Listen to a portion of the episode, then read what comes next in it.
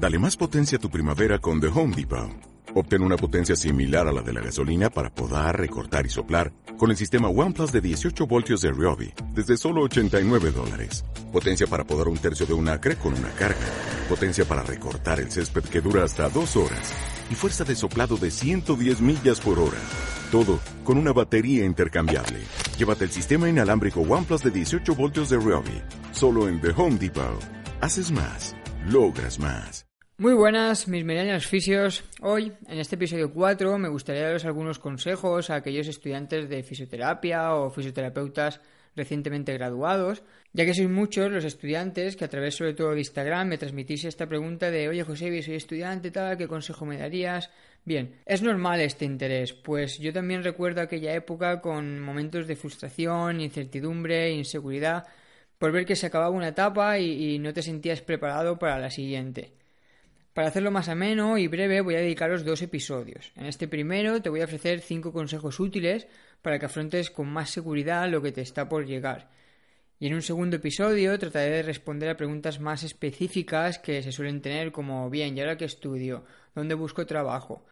Antes de ese episodio seguramente hago una ronda de preguntas en Instagram para los que queráis interactuar o, o transmitirme vuestras dudas de forma más individual. Pero bueno, no me enrollo más. Primer consejo, ten paciencia. Es muy probable que te sientas un poco perdido y tengas la sensación de que no sabes nada o de que no estás preparado para el mundo laboral. Es normal y yo creo que todos hemos pasado por ahí. En la carrera vas a ver y estudiar muchas cosas, vas a hacer un gran esfuerzo y es frustrante tener esta sensación de que parece que no sabes nada, ¿no? Es como que te enseñan mucho, pero a la vez muy poco de todo. Pero realmente no es así. Piensa que muchos de esos profesores, por ejemplo, que tú envidias por su facilidad en el diagnóstico y, tratamiento, seguramente a tu edad estaban mucho peor formados que tú. Y míralos ahora. Y esto es importante, pues al menos a mí esta sensación de no sentirme preparado muchas veces me empujó a, a tomar decisiones precipitadas como apuntarme a cursos que no necesitaba, por ejemplo. Así que de verdad, ten paciencia. Sigue estudiando y trata de afianzar primero lo que ya sabes antes de ponerte a hacer 300.000 cursos. Seguro que has dado ya algo de neurofisiología del dolor, biomecánica, bases en terapia manual. Afianza eso. Te aseguro que con esfuerzo y dedicación vas a ir mejorando siempre. Pero date tiempo y trata de conocer primero por qué rama quieres especializarte. Y a partir de ahí ya puedes ir planificando tus cursos. Consejo 2. Ten actitud y no olvides las bases. Parece un tópico, pero es una gran realidad.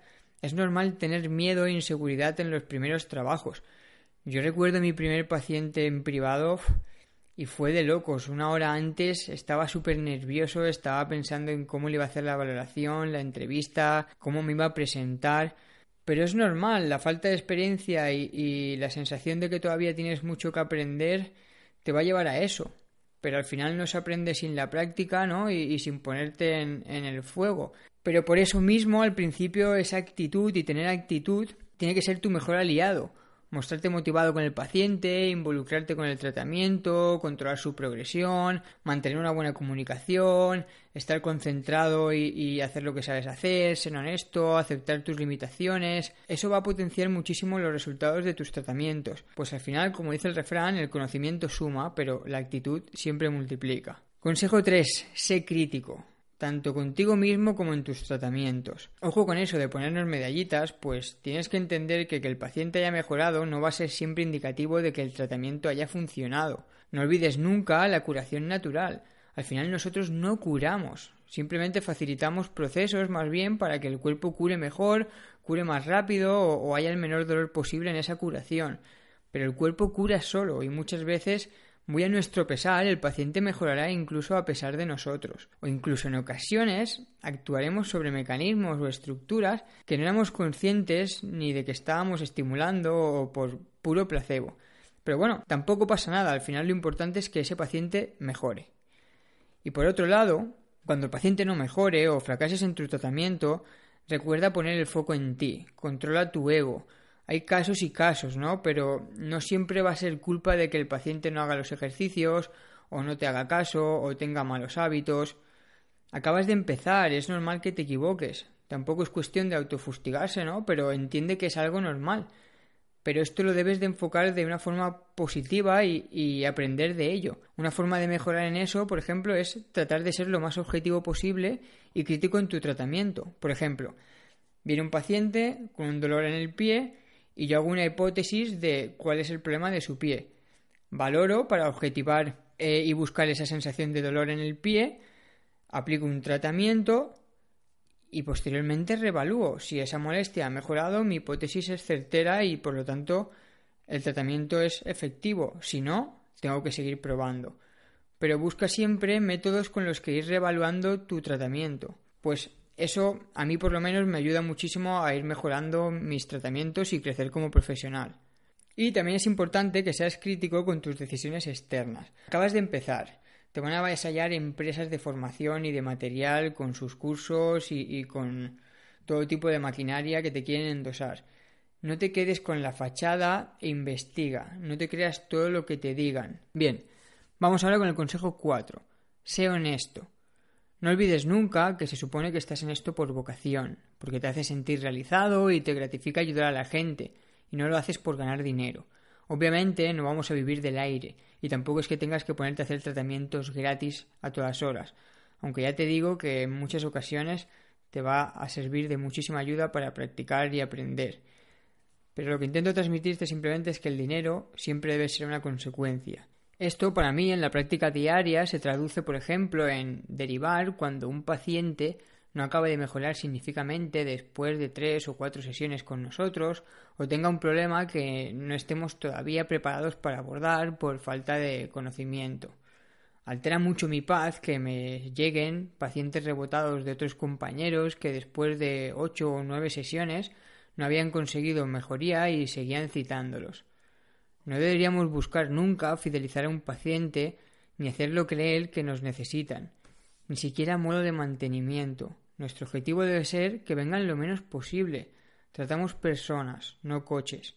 Deberíamos cambiar ese ven a verme una vez al mes que te descargue para prevenir lesiones, poder educar y empoderar a nuestros pacientes para que sean ellos los que con buenos hábitos se lesionen menos y cada vez nos necesiten menos. Esto puede parecer una tontería, pero puede llegar a ser un gran problema, pues la evidencia científica cada vez le está dando un papel más importante al tema de las creencias en el dolor crónico y cuando tú a un paciente le haces creer que necesita al fisio de forma continua para ir previniendo su problema o, que su problema no vaya más, realmente le estás haciendo un flaco favor, pues le estás cronificando un problema que no debería de ser crónico.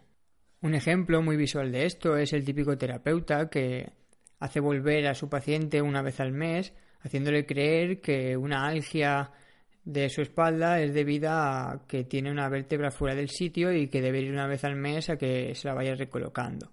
Esto no es así y es una decisión que va muy bien para el ego y la cartera del terapeuta, pero que como explicaba al paciente le va a acabar agravando su problema por temas de creencias erróneas. Y bueno, vamos por último con el consejo número 5. No dejes de estudiar. Aquí vas a tener un ligero problema, o al menos es el que me encuentro yo, y es que hay mucho que aprender y hay muy poco tiempo normalmente que invertir en, ese estudio. Así que yo te voy a aconsejar lo que actualmente hago yo y a ver si de ahí tú puedes sacar algo positivo. Yo lo que hago es tratar de reservarme todos los días un mínimo de media hora o una hora para estudiar. Y para decidir qué estudiar en esa hora trato de darle prioridad a ir entendiendo mejor los mecanismos del cuerpo e integrarlo con la evidencia científica más actual.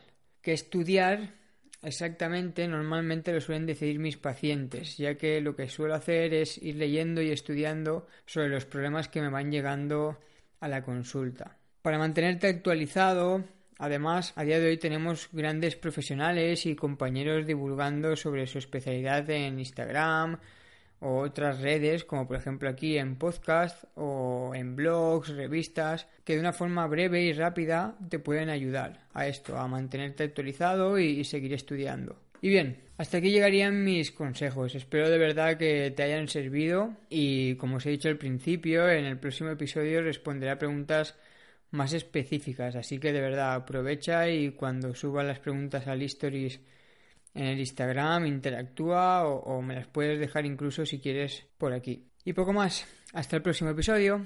Chao.